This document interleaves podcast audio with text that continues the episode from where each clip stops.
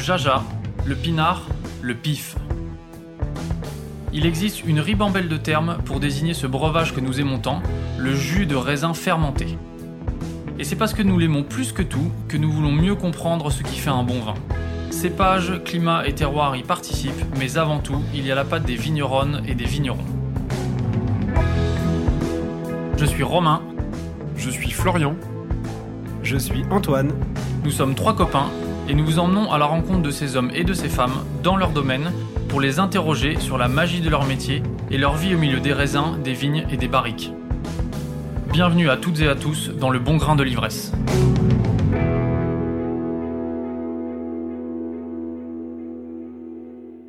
Rendons à César ce qui est à César. C'est notre amie Alessandra Fotorino qui a eu l'idée de cet épisode.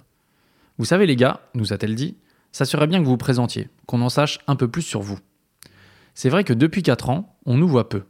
Parce qu'avant tout, c'est pour les personnes que nous rencontrons que vous appuyez sur le bouton lecture. Mais quand même.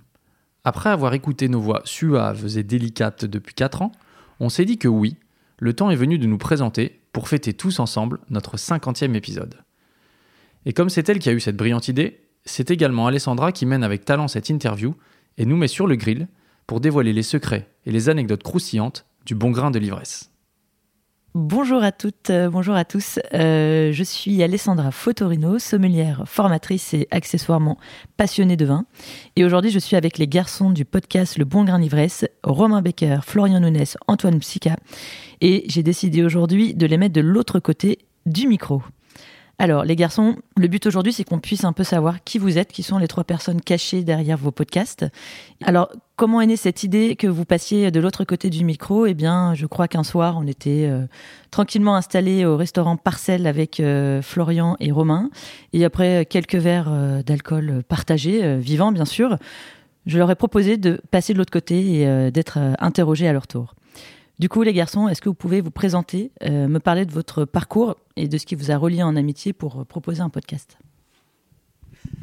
C'est une vaste question. Euh, je commence Tu commences, c'est parti. Romain Becker, je suis dans le monde du vin depuis 2019. Pour être tout à fait transparent, c'est le, le podcast qui m'a permis de. qui a mis la dernière pichenette qui m'a fait basculer dans le, dans le monde du vin. Avant ça, j'étais ingénieur dans l'industrie des, hélicoptères. Et je connais Antoine depuis 17 euh, ans maintenant. Euh, c'est euh, originellement un ami de, ma compagne, Camille. Et je connais Florian parce qu'on a fait nos études ensemble dans la belle cité Poitevine. Ok, super. Florian? Donc Florian Nunez, je suis dans le monde du vin depuis bien plus longtemps que Romain parce que j'y suis arrivé en 2018, donc un an de plus. Euh, pareil, j'ai fait un passage par euh, la grosse industrie parce que j'étais acheteur chez EDF avant de, de, basculer dans le monde du vin. Et j'y ai basculé euh, par euh, passion. J'ai entamé ma reconversion en tant que caviste avant de devenir maintenant euh, agent commercial pour des domaines de passionnés en Gironde. Je suis revenu sur mes terres natales et j'ai rencontré donc Romain à l'école comme il a dit et puis Antoine bah, notre amitié s'est forgée au gré du podcast, puisque nous avons fait euh, nos premiers échanges euh, lors de notre premier trajet en voiture euh, pour aller en Bourgogne rencontrer le premier vigneron que nous avions interrogé. Excellent. Antoine. Et moi, donc, c'est Antoine Msika. alors moi, je suis pas du tout dans le monde du vin à l'origine. je, je, travaille, je travaillais dans la communication pendant une dizaine d'années. Maintenant, je travaille dans la transition écologique. Et concrètement, j'ai appris tout ce que je sais sur le vin euh, bah, depuis 4 ans, depuis qu'on a lancé le podcast. Euh, et c'est clairement Romain et Florian qui m'ont tout appris. Ok, super. Et du coup, euh, Romain, c'est toi qui es arrivé avec cette idée, cette envie de podcast et qui a engrainé tes camarades. Comment ça s'est passé? C'est plutôt Antoine qui arrive avec l'idée. il était entre deux jobs. clairement, il s'ennuyait beaucoup.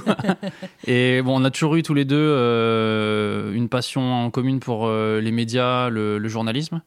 Et euh, il avait essayé, il avait commencé à faire un autre podcast sur un sujet totalement différent, qui était, il demandait à des gens de parler de leur de leur métier.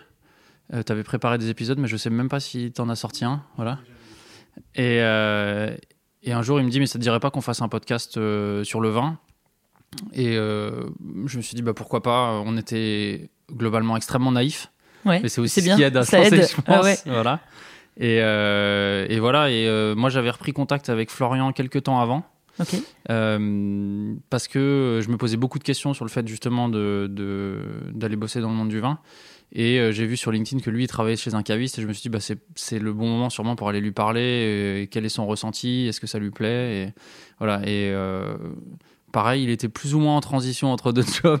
parce que l'expérience du caviste, euh, il vous en parlera mieux que moi, mais il y a eu des, des bons et des mauvais côtés. Et euh, je me souviens d'un déjeuner où il me disait bon, euh, mais je voudrais aller passer du temps dans le vignoble, euh, rencontrer des vignerons, voilà, sans but vraiment précis. Voilà. Je lui ai dit bah viens avec nous, on va faire un podcast et puis tu pourras rencontrer des vignerons, mais en plus on va on va produire quelque chose quoi. Donc on le tente quoi.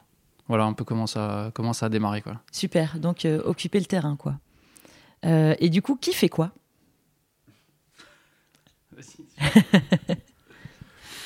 Euh, qui fait quoi? C'est une bonne question. Bah, le, le travail est pas très bien réparti parce que c'est quand même Romain qui en fait une grosse partie. D'accord. Euh, c'est Romain qui, en tout cas pour moi, euh, mène un peu les, les, les entretiens. Antoine qui a la part sombre du travail et qui tient la perche, euh, tenant le micro, interrogeant le vigneron. Ok. Travail assez physique. Vrai travail de l'ombre, mais euh, extrêmement important. Ouais. Et puis, euh, Romain s'occupe aussi beaucoup de la communication et de la portée médiatique du, euh, du podcast. D'accord. Puis moi, j'essaie un peu de trouver euh, la place dans, dans ce qui reste, mais je pense que ça nous va bien comme ça. On n'a pas tout à fait non plus, on n'avait pas tout à fait les mêmes aspirations vis-à-vis du podcast au départ, comme l'a dit Romain. Moi, j'avais une vague idée de ce que je voulais faire, mais je voulais aller euh, dans le vignoble et c'est, euh, ça a été, euh, finalement, ça a été une chose qui est, qui est bien tombée et ce qui a euh, naturellement fait l'occupation de ces trois. Enfin, l'occupation, comme je viens de vous la présenter, de, de nos activités. Quoi. Donc, Romain, un peu quand même tête pensante et, et en avant du podcast, et puis Antoine et moi qui sommes un peu derrière. Quoi. Ok. Du coup, Romain, un peu moteur de, de- du podcast. euh, Ouais, je voudrais juste préciser quelque chose avant. C'est quand même Florian qui nous dégote à chaque fois les rendez-vous. Donc euh, Ah ouais, sans rendez-vous, il n'y a, a pas de de- y a podcast. pas de podcast. Voilà. Clairement. Euh, et puis on participe tous les deux aux interviews, donc euh, je prépare un peu plus que lui, mais euh, quand même euh, les questions, euh, elles sont pertinentes. Et moi je trouve qu'on est assez complémentaires parce qu'on n'a pas les mêmes centres d'intérêt et pas les mêmes, euh, pas les mêmes envies quand on, pas forcément les mêmes envies quand on, quand on va voir des, des vignerons. Donc ça c'est, ça je pense que ça enrichit euh, nos interviews. Et dernière chose, il y a quelqu'un qui fait la part très sombre du travail aussi, qui s'appelle Emmanuel qui est un ingénieur son euh, qui travaille beaucoup dans le spectacle euh, et qui nous fait en fait une partie du montage et puis la, le, mixage, donc toute la post-production pour que, pour que le son soit agréable. Donc lui, il passe un peu de temps là-dessus et donc il, nous aide, euh, il nous aide bien euh, pour que, Ok. pour que le, le podcast soit, soit meilleur. quoi. Bah, Voilà. Bravo Emmanuel parce que c'est l'ensemble est vraiment réussi. Euh, du coup, on- tu parlais de vision du vin. Est-ce que vous avez une vision du vin qui, se, qui est un peu commune tous les trois, ou est-ce que vous avez des choses qui, sur certains points où vous n'êtes pas tout à fait, vous êtes pas tout à fait d'accord? Par exemple, ce qui va vous amener dans le choix de vos portraits, est-ce que c'est des grandes discussions avec euh, des débats enflammés, ou est-ce que c'est plutôt euh, ouais très bien, ça, ça me convient? On est plutôt d'accord en général. ouais. Ouais, on est plutôt d'accord. Je pense que euh, bon, déjà, on a une vision commune, c'est qu'on aime boire du vin. Quoi. Voilà, donc ça, c'est le truc base. de base. Quoi. Voilà. Euh, c'est souvent des souvent des longues discussions, pas très enflammées, mais on se repasse les noms. euh, j'aimerais bien aller voir lui, j'aimerais bien aller voir euh, un tel ou une telle, ou alors il faudrait qu'on trouve quelqu'un d'intéressant, mais plutôt des jeunes, parce que dans cette région, on n'en connaît pas beaucoup. voilà.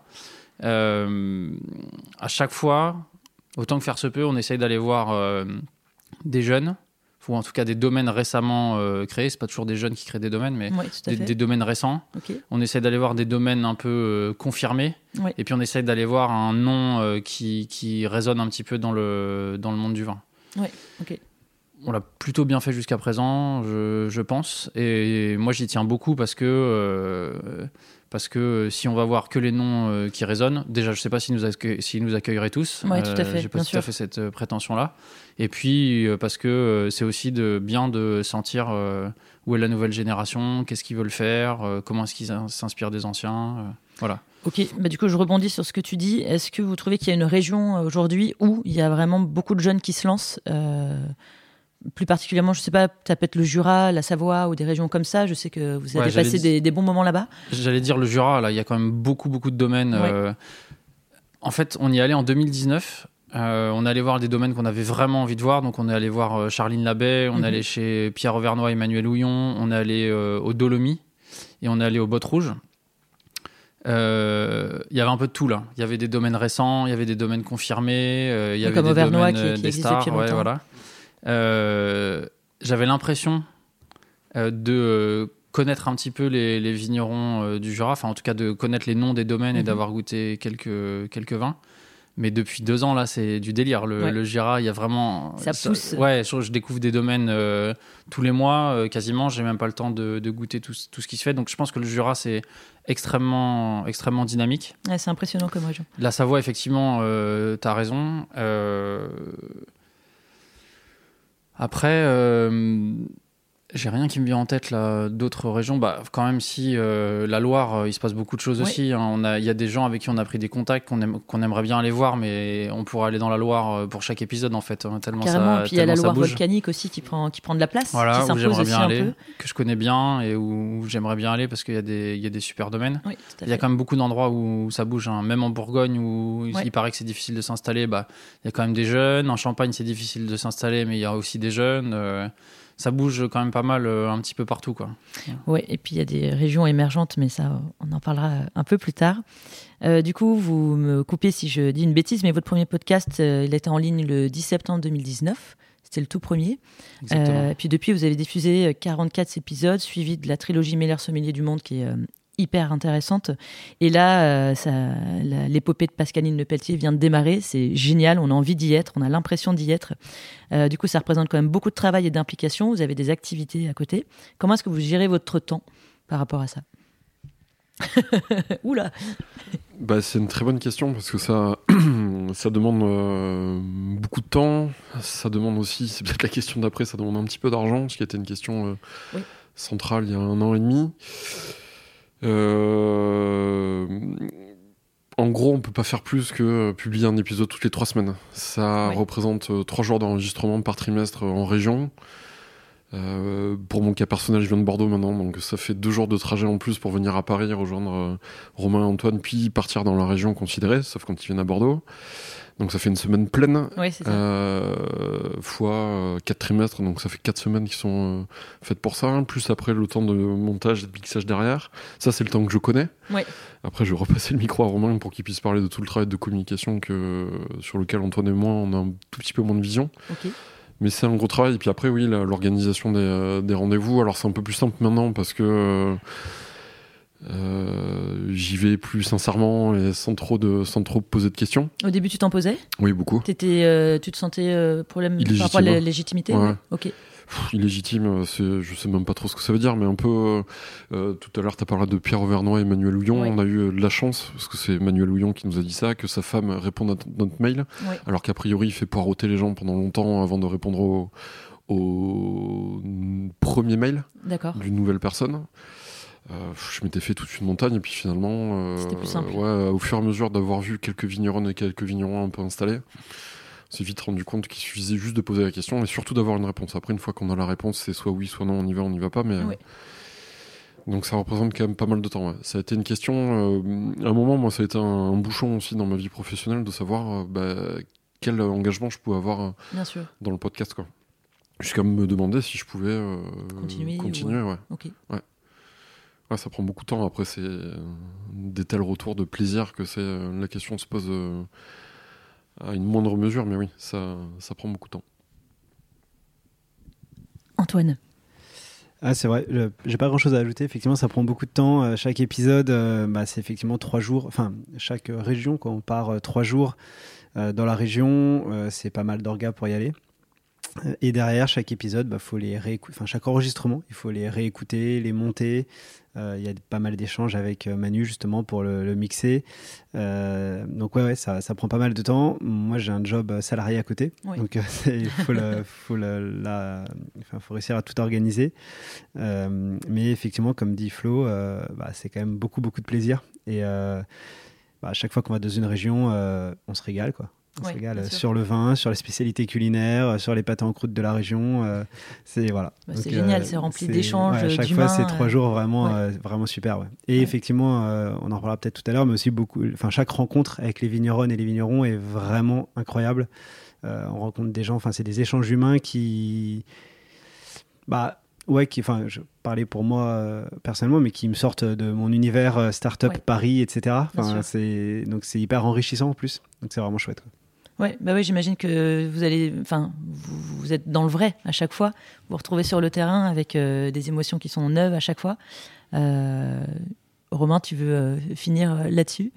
Flo parlait de- du fait que toi, tu mettais aussi beaucoup en avant le podcast sur, en termes de communication. Ouais, bah, comment, je- tu, comment tu gères ça? Bah, je zone un peu sur les réseaux sociaux. voilà.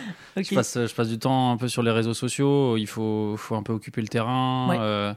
Euh, il faut être vu des autres, des autres comptes. Euh, c'est effectivement moi qui prépare, euh, qui prépare les photos, qui prépare les, les posts euh, pour les réseaux sociaux. Donc ouais, ça me prend un peu de temps. Euh, J'avoue que jusqu'à récemment, le, comptant, le temps, pardon, je le comptais euh, qu'à moitié. J'avais la chance d'avoir le, le temps de le faire. Ces derniers temps, ça a été un petit peu plus euh, dur. Ouais. Enfin, en tout cas, de trouver, le, le- de trouver euh, les moments où organiser tout ça. Mais bon, je pense que c'est ponctuel. euh, comme tu l'as dit, on vient de commencer à publier euh, la série sur, euh, sur Pascaline. Lepelletier. Ça me prend du temps, mais je suis aussi euh, très heureux de la sortir. Donc, bah, je bosse un peu plus que, que d'habitude. et puis voilà, quoi. Ok, Voilà. Super. Bon, c'est euh, la passion avant tout. Et euh, les podcasts que vous faites, euh, ils sont quand même assez ouverts. Vous allez parler de vigneronnes, de vignerons. Tu disais tout à l'heure, vous alliez aussi mettre l'accent sur des jeunes, ce qui est hyper intéressant. Il y a des sommeliers aussi, il y a des sommelières. Du coup, quelle est la vision du vin que vous avez envie de partager avec les gens qui vont vous écouter? Votre philosophie, ce que, voilà, ce que vous voulez véhiculer? Travers les portraits que vous choisissez euh. Le premier mot qui me vient, c'est le plaisir. Ouais. Le plaisir. euh, jamais oublier que le vin, c'est une- a priori une bouteille qu'on met sur une table et qu'on partage avec des gens et que c'est normalement le début d'un super moment qu'on va passer. Et après, sur les questions un peu plus euh, de philosophie ou de technique de travail, euh, je pense que là, que c'est assez euh, clair sur le bon grain d'ivresse. On a envie de, de mettre en avant quand même euh, ce qui est une petite partie du vin, Mhm. Malheureusement, Malheureusement. heureusement, ça, je laisserai euh, les auditeurs, les auditrices euh, y répondre. Mais une culture, une culture et une, une pratique dans les chais. Et puis j'ai- j'aimerais aussi qu'on commence à questionner un peu le, ce qu'il y a derrière euh, commercialement aussi, mais une pratique durable Bien sûr. de, euh, de, leur, de leur activité et puis passionnée. Ouais. Voilà. Plaisir, durabilité et passion pour moi. C'est un beau programme. Très beau, en effet. Il y a quelque chose que j'aime vraiment bien dans nos épisodes, c'est euh, tout le travail, enfin, de montrer fait, tout le travail qu'il y a derrière une bouteille. Euh, encore une fois, moi, je connaissais vraiment pas grand-chose euh, avant et bah, c'est difficile de se, rencontre- de se rendre compte pardon, de, de tout le travail presque bah, artisanal parfois qu'il y a derrière. Enfin, vraiment le, ouais, tout ce qu'il faut pour euh, le travail, enfin, les, les hommes et les femmes derrière, le travail Bien humain. euh, et, et comprendre euh, que bah, c'est pas comme une bouteille de coca quoi c'est pas des chaînes de, des, des- chaînes à l'usine et et ça je trouve ça vraiment euh, vraiment chouette aussi euh, d'essayer de mettre ça en lumière et de montrer bah, effectivement comme des efflots aussi toutes les différentes façons de faire quoi Oui, bien sûr. Et puis ça se ressent vachement dans les, dans les portraits que vous interviewez. Ouais, moi je pense que le, le mot qui résumerait pour moi les, les domaines qu'on choisit, enfin qui on va voir, ce serait le mot artisan en fait. On essaie d'aller Oui. voir des gens qui sont, qui sont sur le terrain, qui sont proches de, euh, de, euh, de leur vigne, euh, des gens avec qui ils travaillent. Alors on a vu des domaines de, de taille euh, différentes. Mais je pense que le plus gros domaine qu'on a vu aujourd'hui, c'est probablement euh, Cheval Blanc. Oui. Euh, on est allé voir le directeur technique de Cheval Blanc, euh, Pierre-Olivier Clouet, qui est quand même passionné euh, au-delà du peut-être au-delà du raisonnable, j'en sais rien, mais en tout cas qui est vraiment passionné et donc qui qui est pas loin d'une euh, d'une pratique quand même euh, d'artisan euh, malgré le fait que ce soit un, un gros domaine qui vend des vins chers, qui est une renommée internationale. Mais je pense que si si je pense que si si Cheval Blanc il ils, ils ont des vins de cette qualité, c'est aussi justement parce que ils sont encore très proches du terrain et qu'ils ont une vision euh, de la viticulture et euh, de la vinification et de l'élevage euh, proche de, de beaucoup d'autres artisans. Quoi.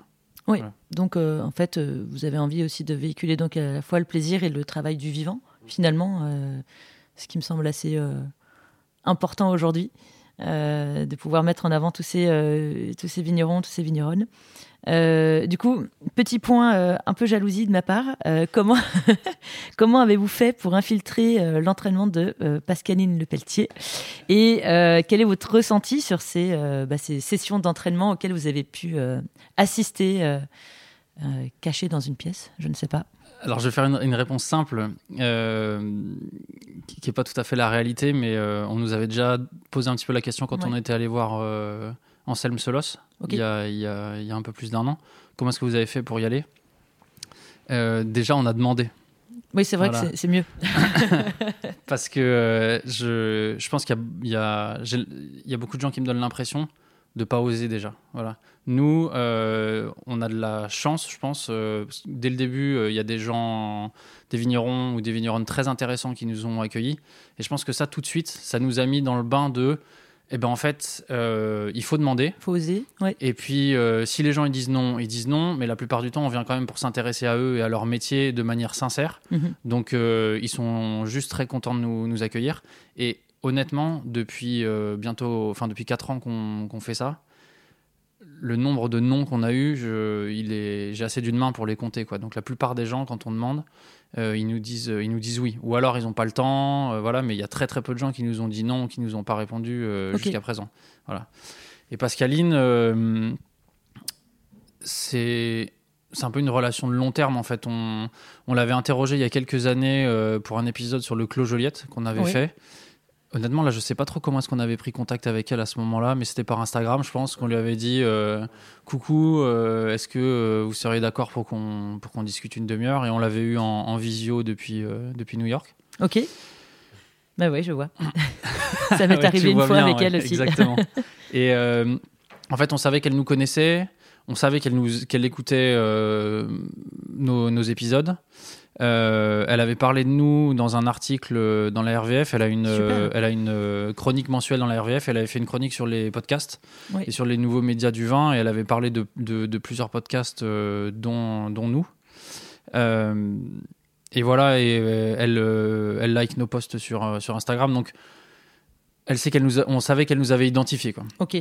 Et moi, ça a fait tilt euh, l'année dernière quand il y a eu les sélections euh, pour le, le candidat français. Ouais. Quand j'ai vu que c'était elle, j'étais assez naïf aussi, je pense, à ce moment-là, mais je, je me suis dit, mais tiens, il faudrait qu'on lui demande pourquoi est-ce qu'on, pourquoi pas faire euh, quelque chose avec elle pendant sa préparation. Ce serait super, ce serait super comme série. Et Florian a bien aidé en la contactant euh, sur Instagram, en discutant un petit peu avec elle. Simple. Coucou. Voilà, exactement. ouais. Mais elle, elle est assez simple, hein, donc Ouais, euh, ça, ça, elle garde, euh, elle garde beaucoup de, enfin, elle est, elle est accessible, donc euh, ça, ça nous a bien aidé. Ouais, beaucoup d'humilité euh, Ouais, chez. Pascaline. Et en fait, ce qui a, hum, ce qui a scellé un peu le truc, ou en tout cas là où on l'a convaincu, c'est que en juillet dernier, il y avait un événement auquel on avait été invité à Montlouis-sur-Loire. Oui. Très, très bel événement euh, autour, des, autour du Chenin, euh, autour des vins et des vins de Montlouis. il y avait des, hum, plusieurs vignerons, euh, notamment d'Afrique du Sud, du sud de la France, qui avaient été invités et qui produisaient du Chenin. Et puis il y avait des sortes de tables rondes techniques euh, autour de, du, du cépage, euh, des enjeux de viticulture, de vinification. Enfin, C'était très intéressant. Et c'était Pascaline qui animait, qui animait la journée. Donc, un, on était très content d'aller à cette journée, et deux, on s'est dit il faut absolument y aller parce que c'est l'occasion de la voir, euh, ne serait-ce que cinq minutes, Ouais. mais pour lui parler vraiment du projet et, euh, et essayer de la convaincre. Voilà. Et euh, pareil, je me souviens hyper bien de la discussion. On était en train de marcher dans les bois parce que en fait l'événement avait lieu dans une clairière au, cha- au château de la Bourdésière. Et, et on discutait, je lui présentais un peu le projet et elle me disait, elle me dit, elle m'a dit, enfin si c'est pour faire une série sur ma préparation où on m'entend déguster, euh, voilà, je sais pas si c'est très très intéressant, Mhm. voilà. Et, et je lui ai dit mais euh, le, le concours, c'est un peu un prétexte. Ce que je veux, c'est qu'on parle de vous, euh, de, de votre vision du vin, euh, et puis qu'on voit un peu les coulisses du, du concours. Quoi. Ouais. Voilà. Elle m'a dit, ok, bah, je, vais, je vais réfléchir. Quoi. Voilà. Elle m'a dit, ça peut m'intéresser. D'accord. Voilà. Du Et, coup, elle a réfléchi. du coup, elle a réfléchi. Florian l'a relancé. Et puis, euh, et puis elle a dit Florian ne oui, lâche quoi. rien. Florian pousse des portes. Si, elle, a, elle a dit oui, voilà. Donc euh, ça, on était très heureux. Très, très heureux. Entre le, la première idée qu'on a eue de, de faire cette série et le oui définitif, parce qu'il y a eu des oui, mais Ça devait être génial. ça a duré six mois. Ouais. Et c'était un lobbying, alors euh, de ce que j'ai vu, euh, oui, euh, euh, à Montlouis. Euh, et sur Instagram aussi, euh, sur le compte du Bon Grain. J'ai aussi mis un petit coup sur mon compte à moi. Et euh, je pense que Romain a dû le faire aussi via le sien. Enfin, on lui a montré qu'on avait euh, Peu d'intérêt, quoi. ouais, un intérêt assez fort. Et puis, ce, qui, ce qui, moi, m'a personnellement beaucoup touché quand elle a dit Ok, on va bosser ensemble. Alors, Romain était tout seul avec elle ce jour-là. Pareil, c'était une. Je crois que c'était au téléphone, mais elle était à New York, il me semble encore. Et elle nous a dit Ok, je pars avec vous parce que vous avez une intégrité de travail qui me convient. Super. Et c'est le plus beau compliment qu'on m'ait fait dans ma vie professionnelle. Moi. Bah, complètement aussi, hyper sincère. L'intégrité euh, euh, venant d'elle en plus, qui pour moi est le mot qui lui correspond le plus. Et là, à partir de euh, quand j'ai entendu ça, je me suis dit bon, ben, on va faire des très jolies choses avec elle. ouais. Et ça a été après un voyage, euh, oui, ultra intéressant évidemment. Combien de sessions vous avez, vous l'avez accompagné sur combien de sessions? On en a fait deux, deux et deux Super. autres enregistrements hors session. Et deux sessions d'entraînement assez euh, poussées. La première à Paris, où c'était- je crois que c'était la première fois qu'elle revenait sur Paris spécifiquement pour ça. Donc avec euh, David Biro, Jérémy Kickerman, Alexandre Ventier pour ceux dont je me souviens. Désolé à Oui. ceux que j'ai oubliés. Et euh, ça a été une journée hyper intense euh, à la pause déjeuner. Je me disais, mais déjà, si j'étais à sa place, j'en aurais déjà plein, le, plein la tête. Un elle s'est refait une demi-journée derrière. Je crois que le soir, elle avait un événement. euh, bon, euh, intellectuellement et physiquement, elle était déjà euh, bien en place. Ouais. Et la deuxième journée était passionnante aussi parce que là, pour le coup, on a pu déguster aussi, alors euh, pas avec elle, mais un petit peu à côté en tant qu'invité, en tant que guest. Et c'était euh, 40 domaines des sept appellations de, de la rive gauche bordelaise sur 2015 et 2005. Ok. Oui. Donc Romain, qui Romain a m'en plein de avait touché un formations mot. en plus en ce moment, c'était une super, un super euh, entraînement pour lui. Ouais, et ouais, on a pu goûter euh, bon, une certaine partie de Bordeaux de ce côté-là, sur deux millésimes. euh, un réputé comme étant très bon en 2015, hein, assez compliqué, enfin très bon aussi, mais un peu compliqué parce qu'il faisait très chaud euh, 2005, et c'était passionnant. C'était passionnant de voir, de voir, de voir ça. J'imagine. Ça devait être, ça devait être fou euh, de pouvoir assister et participer, euh, de toucher un petit peu à ce genre de moments. Et c'est des journées qui sont incroyablement denses. hein. C'est des journées de 10 heures. euh, combien d'heures ça peut durer une journée pareille? C'était de 9h à 18h, je crois. Ok. Et encore, nous, on s'arrête à 18h, mais Ouais. euh, après, il y avait certainement un dîner, ou, euh, parce qu'elle a des obligations aussi qu'on n'a pas trop suivies, là, euh, des sponsors du concours. Je pense qu'elle était tenue à la participation à d'autres événements. Ah ouais. Et waouh, je lui tire mon chapeau hein, pour l'implication que ça.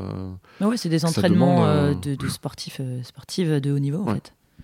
Oui, oui, c'était assez intense. Et euh, par exemple, je me souviens que le jour où on, a dégusté avec elle à Bordeaux, euh, on est parti avant la fin parce que, euh, bah, parce que j'avais un train à prendre, tout simplement. La journée euh, s'était décalée, euh, il fallait qu'on parte.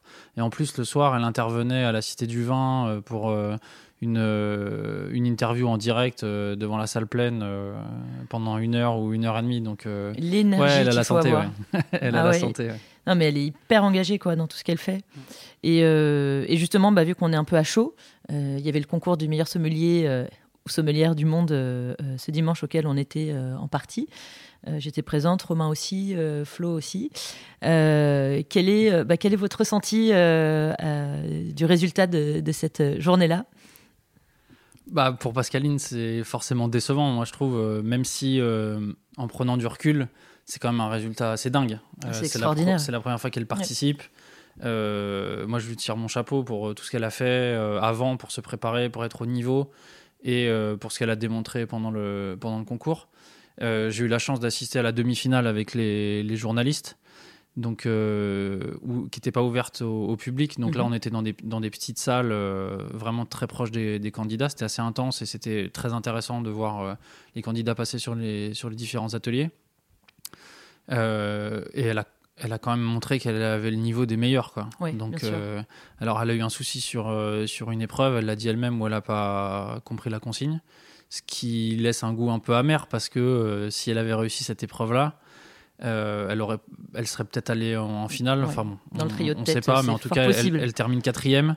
Elle a montré qu'elle avait le niveau. C'était c'est décevant en étant à Paris, chez elle, avec euh, vraiment la salle qui était euh, acquise à sa cause, euh, de Ah oui, ne pas réussir à montrer ce qu'elle ce qu'elle valait sur la, sur, sur la finale. Mais quand on regarde le niveau des autres, celui qui a gagné, c'était, il avait fini troisième en 2019. Nina Jensen, qui est deuxième, Deuxième, elle avait déjà fini deuxième en 2019. tout à fait. Euh, donc euh, finir quatrième pour sa première participation, c'est quand même. euh, Bah, c'est hyper prometteur, une quoi. Performance quoi. On a envie que ça, ça voilà. reprenne. Je vais pas parler pour elle pour la suite quoi. Voilà. Mais Pronostic, est-ce qu'elle se représente? Bonne question. et, et toi, Flo, qui était là aussi, qu'est-ce que ça a été quoi ton ressenti à la fin? Bah, partagé, déception immense, euh, surtout quatrième, euh, c'est la place un peu du con, entre Ouais, guillemets, quand même. Cette place est un- Et c'est affreux. Mais euh, grosse fierté quand même. Six mois d'entraînement, Ouais. euh, le laiton et la danoise, ça doit faire 4 ou 5 ans qu'ils préparent ça activement. Et c'est certainement leurs objectifs principaux de vie, si Ouais. ce n'est pas l'objectif principal. C'était quand même deux machines en finale. complètement. Le chinois était un peu euh, déjà surpris d'être là, et puis on l'a vu quand il est arrivé sur scène. Ouais, c'était beau pour la Chine tétanisé. aussi, Ouais, euh, c'était très, beau pour la Chine, mais euh, bon, il y avait quand même un- une classe d'écart, une classe, Oui. pas vraiment une classe d'écart, mais un écart de niveau entre le premier, le second, la seconde et puis euh, le chinois. Donc grosse fierté surtout par rapport au, au niveau des finalistes, avoir réussi à faire ça en six mois de préparation. Après, on sait que ça fait des années qu'elle qu'elle se documente, qu'elle écrit, Tout qu'elle qu'elle réfléchit. Enfin bon, elle Tout a- en travaillant à côté et, et en écrit un, un, un bouquin, euh, Mille vignes en même temps, donc c'était. Mais grosse fierté, ouais. Je lui ai envoyé un message après en lui disant ça, surtout. Ouais, Enfin, mon sentiment premier, c'était ça c'est. Bah, ta place, je serais hyper fier en fait d'être, Ouais. euh, ouais, d'avoir fait se lever la salle, même si elle était quatrième, parce que c'est ce qui s'est passé aussi. J'espère qu'elle a profité de ça quand même. euh, Oui. Une partie de l'aréna du euh, Racing euh, 92 là qui se lève pour l'applaudir alors qu'elle est quatrième. Ouais, il se passait quelque chose hein, quand même. hein. Ouais. Moi, je sais que j'ai eu, des- j'ai eu des frissons. il y avait- J'avais l'impression d'assister à un match, un, un truc énorme. quoi. C'était non, c'était assez fort. On aurait aimé vivre euh, la salle euh, dans Oui. le contexte d'une finale avec Pascaline dedans. C'est clair que ça aurait été euh, certainement, certainement un peu du délire. ouais. Mais, Mais, grosse euh, fierté, ouais. ouais. bravo à elle. Et bien, et puis on y croit pour euh, pour l'avenir. Pourquoi pas euh, une représentation. Euh, on en parlait un tout petit peu tout à l'heure, euh, Flo. Je t'avais, euh, tu, nous, as dit justement que tu avais eu un moment ce sentiment d'illégitimité, puis qu'à un moment on y va, on demande et puis on passe les étapes. Justement, est-ce que le, podcast, est-ce que pour vous c'est un des, meilleurs moyens pour franchir des barrières Est-ce que vous êtes des, garçons timides à la base ou pas Mais est-ce que ça vous a permis justement de franchir des choses et que c'est un, bon moyen pour dire bon bah il y a bon grain d'ivresse, j'y vais? Euh, bah, comme je disais, moi, il y a 4 ans, je ne savais pas faire un podcast. Je connaissais vraiment rien en vin. Depuis, euh, je pense que j'ai appris à faire un peu un podcast. Et alors, j'ai pas le niveau de Flo et Romain, mais je commence à, à toucher ma bille un peu en vin. Et donc, ouais, ça m'a apporté euh, énormément. Euh, alors, euh, j'ai clairement pas encore la légitimité de Flo pour aller appeler des domaines, voilà. Mais en tout cas, il y a des gens qui pensent que j'ai des choses à dire sur le vin. On me demande souvent des conseils maintenant. Parce que tu dois avoir des choses à dire sur coup, le vin. discrètement, je demande à Flo et pense. Romain. Et... mais non, mais ouais, non, clairement, ça m'a, enfin, ça, m'a beaucoup appris et ça, je, comme disait Romain aussi tout à l'heure, euh, juste de d'oser demander, euh, Oui. bah, c'est la preuve euh, vivante que ça marche et que faut essayer quoi. Donc euh, ouais, ouais, ça clairement euh, bilan extrêmement positif. Super, merci Antoine. Bilan très positif aussi. Ça a, oui, certainement permis de casser certaines barrières. Euh, dans mon cas, ça m'a aussi permis de construire des collaborations euh, dans mon activité professionnelle, puisqu'il y a quelques domaines, quelques vignerons euh, que j'ai rencontrés grâce au podcast. Donc super euh, bénéfice dans tous les sens du terme, quoi. Au niveau personnel, au niveau professionnel, et puis c'est euh, surtout des super moments. Là, on repart dans un mois. Et, euh, Ok. j'ai un peu hâte, ouais. j'ai un peu hâte de repartir. En plus, ça, ça- Antoine a vécu un heureux événement il y a pas longtemps, donc ça faisait six mois qu'on l'avait pas vu. On va repartir ensemble. Ça va être, euh, ça va être hyper chouette. aussi. Moi, c'est ça que je retiens, c'est les plaisirs que ça me procure Bien de sûr. partir trois jours avec eux et puis de vivre dans ce petit vase clos et de rencontrer des gens qui sont tous passionnants. Super. Moi, j'ai pas grand chose à rajouter sur le, sur le plaisir qui est, qui est, qui est le même. quoi. C'est c'est trois jours un petit peu entre nous, euh, mais euh, avec des, des belles rencontres humaines, euh, sous, la plupart du temps des, des très bons vins quand même qu'on qu'on peut goûter. Et puis des, des relations un peu particulières avec les gens qu'on va voir. Il y en a qu'on- qui sont devenus des amis, il y en a avec qui on, on, on garde des bonnes, euh, des bonnes relations et qu'on recroise euh, au gré des, des salons ou ce genre de choses. Et c'est toujours un plaisir de les voir, de discuter, de passer un peu de temps avec eux. Et après, moi, à titre personnel, euh, ça m'a permis de me former beaucoup. Parce Oui. que, euh, quand même, c'est sur le terrain qu'on apprend le mieux, il me semble. Et, euh, et passer euh, deux heures ou une demi-journée avec des vignerons qui sont prêts à répondre à absolument toutes les questions que vous leur posez, quand même, ça, ça fait, ça fait progresser assez rapidement. Quoi. Je pense pas que j'aurais progressé de la même manière en ouvrant des livres euh, à la maison et quand même en goûtant les vins, en les achetant. Euh, voilà, là, on y va, on goûte, on compare, on pose des questions, on pose des questions sur les millésimes euh, précédents parce qu'il y a toutes les questions que je pose à micro ouvert, Et mais je pourrais laisser micro off. ouvert pendant trois heures. euh, ouais, après, je, je m'arrête pas de. Enfin, aucun de nous ne, ne s'arrête de poser des, des questions, quoi. Donc, euh, et, et pour ça, je remercie vraiment les gens qui nous accueillent parce que. Il y, a, il y a des jours où je me demande si je supporterais quelqu'un comme moi vienne me poser, vienne me poser autant de questions, Parce que notamment alors toi, autant de tu, questions techniques. tu poses beaucoup Voilà. de questions. Euh, Est-ce que c'est, est-ce que des fois euh, tu cherches euh, l'information, le, le petit truc que que personne ne sait, ou est-ce que tu vas tu vas parfois pousser des portraits dans leur retranchement sur certaines questions particulières ou pas? Non, euh, c'est en ça que je disais qu'on était un peu complémentaires avec euh, Florian, je pense. Oui. C'est que lui, il, est, il me semble un peu plus sur le côté humain. D'accord. Là où moi je suis un peu plus sur le côté technique en fait, j'ai envie de comprendre comment ça marche Ouais. et pourquoi ils ont choisi ça et pourquoi euh, ils ont décidé de euh, de labourer ou pas et pourquoi ils font des élevages dans tel contenant et pas dans Ouais. tel contenant et pourquoi euh, aussi long ou pas, euh, comment la météo ça influence, bref toutes les questions techniques. Moi j'essaie de comprendre pourquoi le vin il a il a cette gueule là en fait quoi. Ouais. Voilà. Et je dis pas que le côté humain il m'intéresse moins, mais je suis, je suis moins à l'aise, j'ai moins les questions qui me viennent facilement que, que Florian.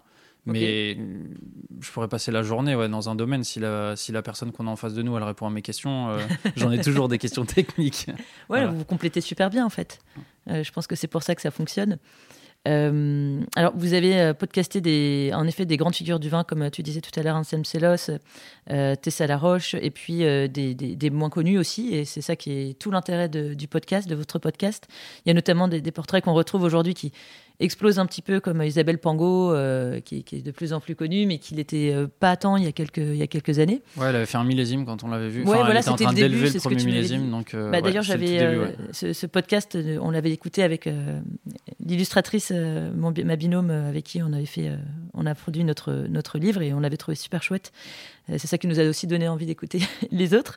Est-ce que dans les portraits que vous avez rencontrés, euh, sachant que bah, j'ai bien compris que tous vous ont touché, marqué, mais est-ce que certains euh, vous ont euh, ou ouvert les yeux sur quelque chose, ou alors euh, marqué d'une manière ou d'une autre, enfin, ou une émotion particulière que où il s'est passé quelque chose. Est-ce que un portrait plus que les autres, peut-être un portrait commun à vous trois ou non? C'est une question pas évidente parce qu'on a- on est tenté de dire tous, mais Moi, je vais répondre parce que j'ai une réponse. Enfin, j'ai quelque chose qui me vient en tête et qui va trancher avec euh, ce que je viens de dire sur le côté technique parce que je pense pas que ce soit la, la, la, euh, la plus grande technicienne qu'on ait rencontrée. Mais par contre, c'est une personne qui m'a vraiment touché. Et c'est euh, Agnès Henry du domaine Oui. de la Tour du Mont.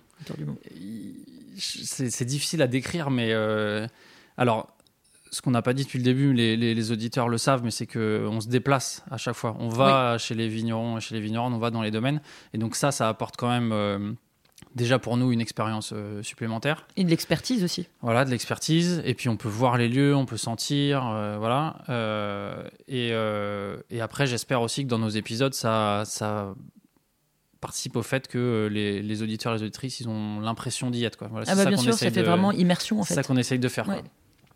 Et Agnès, euh, Henri, bah, euh, la Tour du Bon. Alors, il y a peut-être un petit truc parce que c'est pas très loin de, euh, de là où je suis né et ou de, de là où j'ai une partie de, de ma famille. Et c'est- des paysages et des endroits que j'aime beaucoup.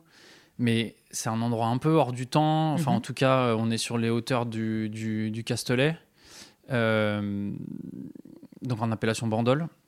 On est au calme. Euh, on a une vue assez dégagée euh, sur, euh, sur les collines autour de Bandol.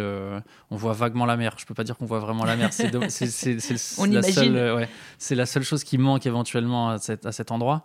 Mais c'est beau. et puis Agnès, elle a une personnalité un peu je trouve qu'il dénote un peu dans le monde, dans le monde du vin, très poétique. Et moi, j'avoue qu'en face d'elle, j'étais un petit peu ému. Elle m'a, elle m'a pas mal, elle m'a pas mal transporté, quoi. Ok, super. Mm. Merci beaucoup.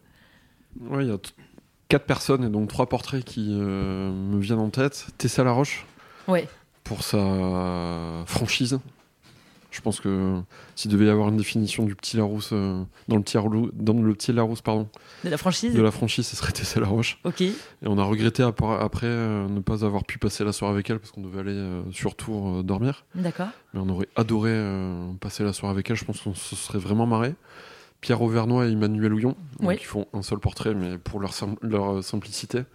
Ils ont un côté star qui les, qui les, dépasse complètement et qui est euh, qui pénètre pas du tout, enfin qui passe pas la porte quand vous rentrez chez eux. quoi. C'est euh, c'est fou ça d'ailleurs. Tout est simple et tout est humilité chez eux et c'est génial. Et puis ils ont ce petit côté un peu joueur quand ils présentent des bouteilles qui ont plus d'étiquette et, tout, qu'ils ont en face d'eux des gens qui sont un petit peu intéressés par le vin.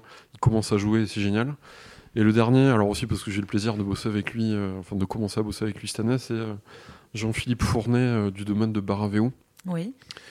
Qui lui, pour sa simplicité aussi, parce que c'est qu'il a une carrière de rugbyman, il a des mains deux fois plus grandes que les miennes, pourtant elles sont pas petites les miennes. Impressionnant et qui a défriché il y a 10 ans 8 hectares de forêt, qui a construit des restanques, qui a fait pousser ses vignes dessus, enfin qui a fait tout ça pratiquement à la main. Mhm. Donc ça on se dit ok bon c'est un super taf, mais en plus de ça il est chef de culture chez Tempier, il est consultant ou il conseille aussi d'autres domaines, enfin je sais pas combien d'heures il a dans, dans sa semaine lui, mais c'est pour sa force de travail et euh, l'exigence de sa passion qu'il a. Et ce mec là moi m'avait euh, m'avait marqué pour ça, ouais, pour la simplicité qu'il dégage, l'exigence qu'il a. Il n'y avait pas plus exigeant que, que lui pour moi, et puis bah, la beauté de son domaine vraiment, j'étais bluffé par le côté. Euh, c'est un amphithéâtre naturel, enfin pas naturel parce qu'il a construit, mais qui est euh, époustouflant. Bah, en tout cas, quand on parle, on a vraiment envie d'y aller. Euh, moi, il y en a deux qui m'ont qui particulièrement marqué. le premier, c'est Alice Olivier de Mort. Oui, pour plusieurs raisons. Exactement. La première raison, c'est qu'en fait, c'est le tout premier enregistrement. donc, je me souviens très bien, ils nous ont accueillis dans leur cuisine. Euh, Excellent. je me souviens vraiment très bien. On était là avec euh, notre micro, dont on savait pas hyper bien se servir. On était dans leur cuisine. Et, euh, et ouais, c'était vraiment. Et ça rejoint un peu ce que je disais tout à l'heure sur le côté euh, artisanal et humain. Euh, oui. Bah, c'était euh, la première fois que je rentrais dans un domaine, en fait. D'accord, c'était ton, ton premier domaine. Ouais. Enfin, via le bon grain, mais j'avais fait quelques visites avant, mais des trucs industriels. Oui, voilà. d'accord. et donc, je m'attendais vraiment pas à ça, quoi. Je m'attendais pas Enfin, je me souviens quand on s'est garé dans la rue, une toute petite rue, je me souviens plus du nom du village d'ailleurs à Courgy, ouais, euh, où euh, il y a une petite dame, la maison d'en face, qui a ouvert ses volets parce qu'elle a vu euh, trois gars qui, qui, étaient sur le, ce qui, je sais même pas si on peut appeler ça un trottoir, quoi, mais qui ont cherché la maison. et donc voilà, je, je m'attendais vraiment pas à ça quand on parlait d'un domaine à Chablis, quoi. et évidemment la rencontre hyper intéressante, des gens passionnants et vraiment hyper sympa. et, la, deuxième rencontre, bah, Flo en a parlé, c'est Pierre Vernois et Emmanuel Houillon, ou euh, un peu pareil en fait euh, bah, grand domaine enfin en termes d'image oui, euh, très, très grand domaine je sais que Romain j'en ai beaucoup parlé oui et puis ils ont une renommée qui les dépasse totalement qui est internationale c'est assez fou. Et, et, pareil quoi on rentre on était dans leur salon avec genre des chaussettes qui séchaient sur le radiateur ouais, rien de bling bling quoi. exactement enfin c'était vraiment toute simplicité et euh, en même temps euh, bah, un niveau euh, exceptionnel, des vins exceptionnels, des gens autour de la table d'ailleurs tous hyper calés et, et des, échanges, des échanges passionnants, mais simples quoi. Et, donc ouais, j'en garde un très très bon souvenir aussi. Waouh, super, bah, ça, donne, ça donne envie de retourner chez toutes, toutes ces personnes-là. Aujourd'hui, on parle beaucoup des défis climatiques, euh, des régions émergentes, des cépages hybrides, euh, de l'inflation euh, en Bourgogne, enfin des, des prix qui explosent un petit peu partout. Est-ce que vous êtes, vu que vous êtes podcasteur, vous avez aussi forcément un avis sur les choses, une vision, une pensée pour ce qui se passe aujourd'hui dans le vignoble? Est-ce que vous posez des questions justement au vignoble de demain? Ce qui est en train de se passer aujourd'hui Est-ce que, par exemple, le sujet de l'irrigation qui, arrive petit à petit, notamment dans le Languedoc, est-ce que toutes ces questions-là, qui, qui, vont peut-être modifier le vignoble demain, c'est des choses vous, que vous trouvez pertinentes sous un angle justement podcastable? On pose souvent la question euh, quasi systématiquement aux gens qu'on va voir euh, comment est-ce qu'ils abordent le, changement climatique. C'est vrai qu'on l'entend à chaque fois dans vos podcasts. Ouais, ça revient souvent. Moi, c'est un sujet, bah, un peu la même chose que tout à l'heure. Déjà, techniquement, c'est un sujet qui m'intéresse. Comment est-ce que on aborde ça? Qu'est-ce que ça change euh, concrètement pour, pour les domaines notamment pour les domaines les plus anciens, parce qu'ils ils pouvaient avoir, entre guillemets, des habitudes, et comment est-ce que ça modifie leur, leurs habitudes?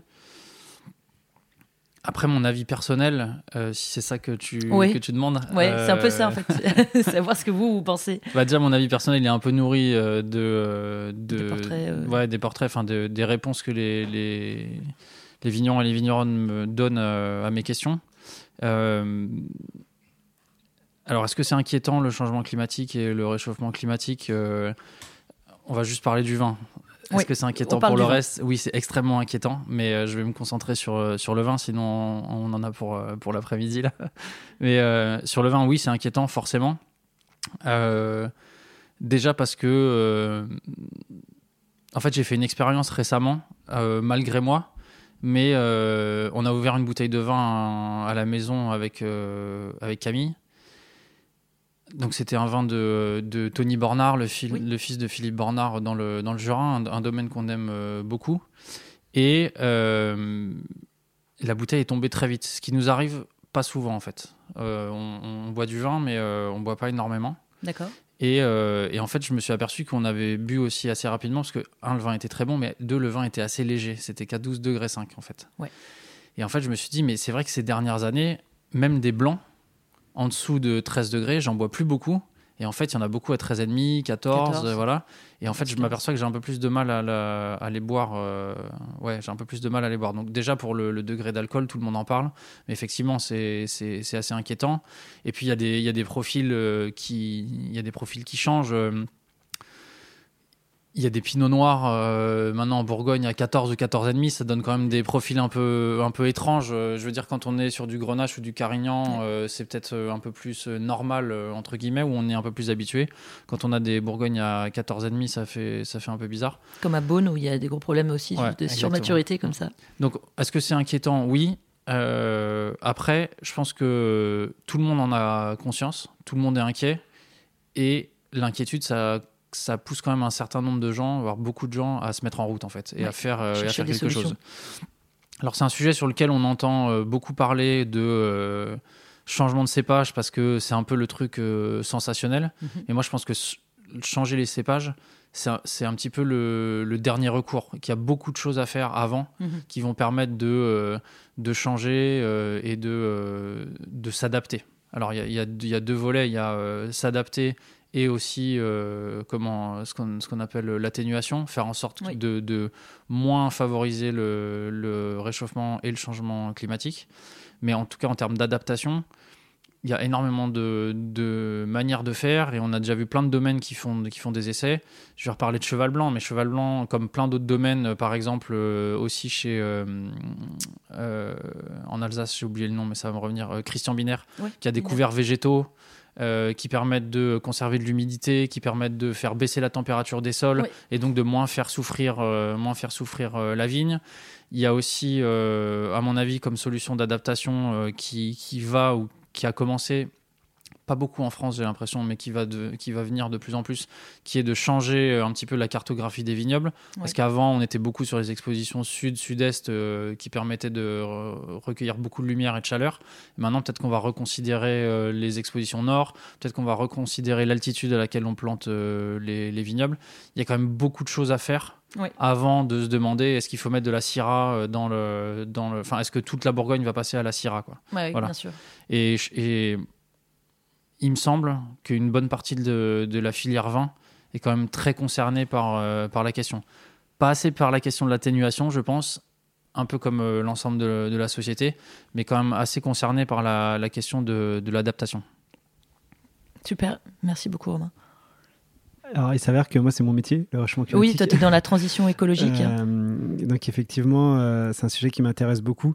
Et bah, je vais pas mal répéter ce qu'a dit Romain, mais euh, effectivement, il y a deux choses à voir. C'est comment est-ce que l'ensemble du monde du vin essaye de réduire son empreinte carbone? Comment est-ce qu'on fait pour que, bah, quand nous, on boit une bouteille de vin, en fait, ça ne réchauffe pas la planète?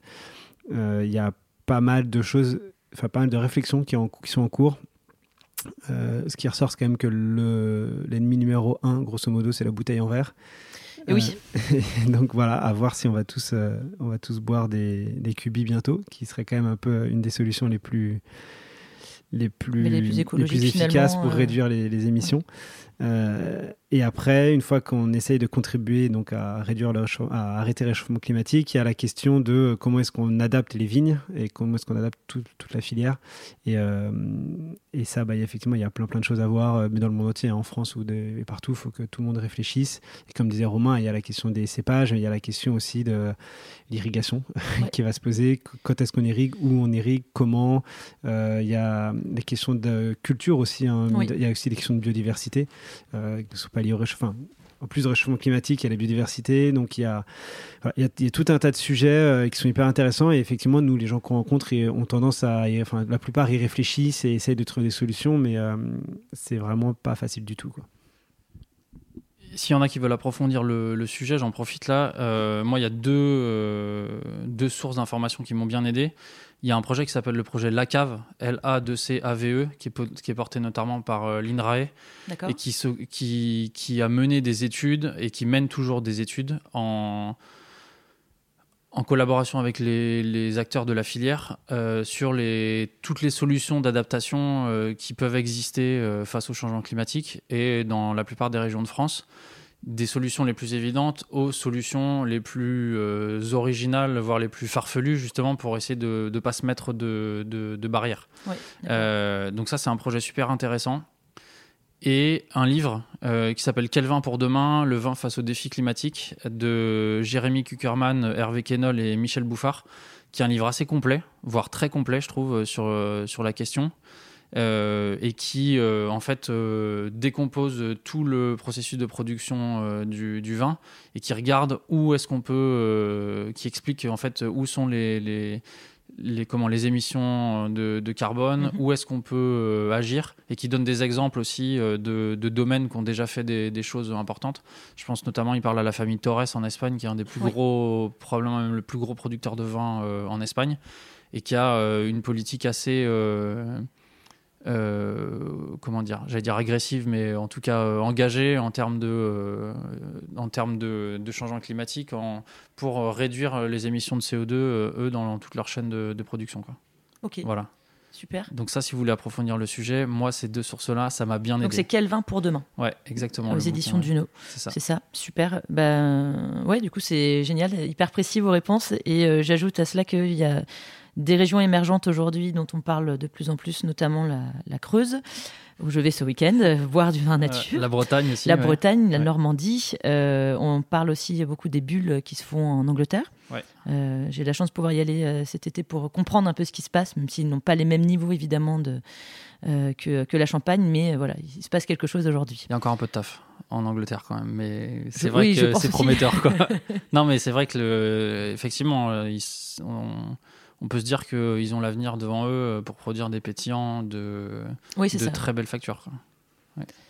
Alors, on arrive sur la fin. Euh, merci beaucoup d'avoir répondu à, toutes mes questions. J'espère que ça a été pour vous de passer de l'autre côté, mais j'ai l'impression que vous en êtes sorti indemne. Euh, est-ce que vous pouvez chacun me citer un jaja, un pif, un pinard, un coup de cœur d'il y a longtemps ou de maintenant, mais un vin qui vous a fait vibrer? Il y en a deux qui me viennent en tête. Un euh, qu'on avait goûté justement chez Pierre Vernois et Emmanuel Houillon, c'était ces fameuses bouteilles sans étiquette qu'il avait ramenées, qui se trouvait être, si je me souviens bien, un chardonnay de 91 qu'il avait élevé 16 euh, ou 17 ans. Euh, de façon houillée, et qu'il avait présenté avec son petit air malicieux là, comme est-ce que c'est un vin jaune? Est-ce que c'est un vieux vin de paille qui a mangé ses sucres? Est-ce que c'est un vieux savionien ou un vieux chardonnay? Et je pense qu'on pouvait trouver des marqueurs de chacun de ces quatre types de vins dans un seul vin. Alors là, que quelqu'un vient de me dire que les vins nature déjà se gardent pas et sont pas grandioses, là il y a le parfait contre-exemple. Et après, euh, alors c'est euh, une- bouteille aussi, je suis grand fan de sucre et euh, ma passion pour le sucre a rencontré une envie de mon beau-papa qui, suite à un événement malheureux l'an dernier, a voulu s'offrir une belle bouteille dont il m'a confié la charge et j'ai réussi à acheter Ikem 36 Ah oui. qu'on a goûté à, à Noël et qui était assez particulier. C'est là où je voulais en, venir aussi, que c'est pas que la qualité de la bouteille qu'il y a dedans, c'est aussi le moment. Est-ce que ça véhicule 36 pour Ouais, moi, c'est euh, le début de la guerre civile en Espagne et ce qui a certainement euh, fait que je suis maintenant français parce que tous mes grands-parents étaient espagnols, donc euh, c'est à cause ou grâce de Franco, j'en sais rien, que je suis en France maintenant. Et c'est le début de ça. Et 36, c'est l'é- l'élection du Front Populaire aussi, qui pour moi est Et oui. un événement qui m'a marqué dans l'histoire. Et donc tout ça a fait que, en plus de la qualité de ce qu'il y avait dans la bouteille, euh, a fait de ce moment-là euh, un moment assez à part. D'autant que euh, ma belle famille, qui a pas forcément le même goût de vin que moi, là sur ce coup-là, on était assez d'accord. Donc c'était euh, hyper sympa. Et puis de voir qu'un vin qui a 85 ans, Super, cette ouais. jeunesse et cette fraîcheur, euh, c'était. euh, Ouais, t'avais de la jeunesse et enfin t'avais de la fraîcheur dedans. hyper frais, ouais. Ok. Il y avait plus trop de sucre, c'était ouais, c'était un vrai délice. Donc un peu de longueur pour que ça soit extraordinaire, mais un super souvenir. Le plaisir du partage que j'évoquais au début, quoi. Super. Voilà pour moi. Merci beaucoup. Avec l'histoire qui va avec, c'est génial. Moi, un très bon souvenir, c'est euh, bah, un des vins euh, d'émotion dont on a parlé euh, dans, nos, dans notre série sur les vins d'émotion, c'est Clos Jolette 74, qu'on a dégusté du coup tous les trois euh, chez Flo. Euh, C'était, je pense, un des vins les plus anciens que j'ai bu de ma vie. J'ai pas souvenir d'avoir bu des plus vieux. Euh, et, euh, et en fait, bah, j'en ai entendu parler pendant euh, des semaines, voire des mois. Et du coup, quelle région? Jurançon. Ok, super. Et du coup, ouais, donc euh, c'est un, un vin qu'on a, qu'on a bu tous les trois ensemble et euh, bah, j'étais très content de le boire euh, avec Romain Florian parce que bah, ouais, on, en a, on en a parlé et entendu parler pendant des mois, je pense. Et effectivement, je me souviens du. Comment on dit enfin, Tout le process de Flo qui l'a ouvert, euh, le- je sais plus le matin ou la veille. euh, euh, Enfin bref, il y a eu tout un, tout un presque un cérémonial quoi, avant qu'on le déguste ensemble et, euh, et effectivement, euh, c'était pas mal d'émotions. quoi. Génial. Merci beaucoup. Petite précision aussi pour le contexte d'avant, c'est que chaque année on se fixe un pari. Oui. Donc je rappelle à Romain d'ailleurs qu'il a perdu le pari de l'année dernière. et que c'était le Clos Joliette euh, faisait partie euh, de ce pari que donc j'ai perdu. Donc euh, je m'en souviens aussi très bien de cette bouteille. Merci Antoine. Quand vous perdez, vous vous donnez des bouteilles. Ça se passe comment? Alors on se les donne pas du coup, il y en a un de nous trois qui doit, euh, qui doit la trouver et puis on la déguste ensemble. Donc le premier c'était moi l'avoir fixé, c'est perdu. Comme je les perds tous, mais je l'ai perdu. L'an dernier Romain l'a perdu aussi, donc cette, euh, année c'est Antoine qui va s'y coller. Ok. Et Romain? Alors moi je vais raconter une petite histoire euh, qui a eu lieu lors de notre euh, tout premier déplacement. C'est une bouteille qui m'a qui m'a pas marqué euh, gustativement, mais je pense que ça va faire rire euh, Florian. C'est une bouteille que, te- que je lui ai fait déguster à l'aveugle. Euh, parce que je voulais... euh, J'aime bien quand on déguste à l'aveugle parce que bah, ça remet les, les- les compteurs un peu à zéro. Quoi. On Ah, ne sait pas sûr. où on est et ainsi de suite. Quoi, voilà. et, donc, euh, et donc là, je lui ai fait déguster un vin rouge euh, qu'il a trouvé euh, bon. Je ne vais pas mentir, je ne vais pas dire qu'il avait trouvé ça très bon, mais en tout cas, il avait trouvé ça honnête. Et euh, il s'avère que c'était un mouton cadet Ah oui qui est quand même un, un vin euh, industriel euh, assez décrié et qui, je sais plus quel millésime c'était, mais sur le millésime que j'avais apporté, honnêtement, était loin d'être euh, ridicule, quoi. Voilà. Et, euh, et surtout, bah, on, se connaissait un peu, mais pas plus que ça. Et il, il s'attendait pas du tout à ce que, à ce que j'apporte ça. Je pense même qu'il a été un peu déçu quand il a vu le truc. Il s'est dit, mais il se fout de ma gueule ou quoi, lui Euh, Voilà. Ouais, moi j'aurais peur. Je, je sais pas. Voilà, heureusement, il y en a d'autres qu'on a euh, depuis, euh, depuis qui sont. euh, qui, qui ont été bien meilleurs que, que ça. Quoi. Mais c'était un bon exercice, je trouvais, je trouvais à ce moment-là. Quoi. Après, à titre personnel, euh, alors c'est- pas une histoire en- entre nous, il n'y a pas vraiment d'histoire euh, derrière, mais euh, moi, euh, ces derniers mois, je dois avouer que j'ai été pas mal touché par des blancs autrichiens. Oui. Et, et il y a quelques semaines, j'ai dégusté un Gruner Veltliner de la région de Wachau euh, 2011 que, a, que j'avais acheté à Beaune euh, dans, chez un caviste. Et je dois dire que c'est un vin qui m'a, beaucoup touché. Euh, je parlais tout à l'heure de, de l'alcool dans les vins. Bah là, c'était plutôt 11,5, euh, 12 degrés. C'était assez digesté. léger. ouais, et puis quelque chose d'aérien, surtout de, de vraiment, vraiment élégant.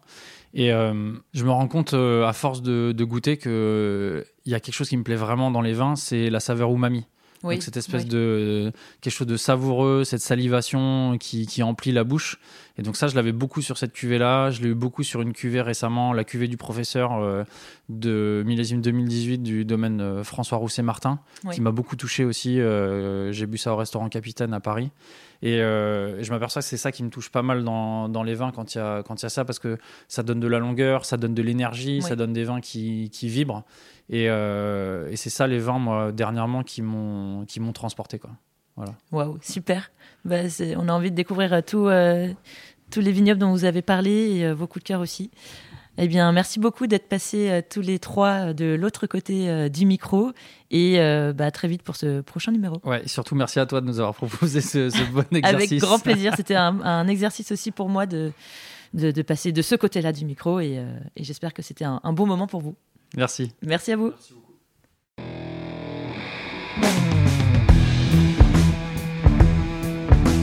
Chers auditeurs, chères auditrices, maintenant que vous en savez un peu plus sur nous, nous aimerions vous connaître vous.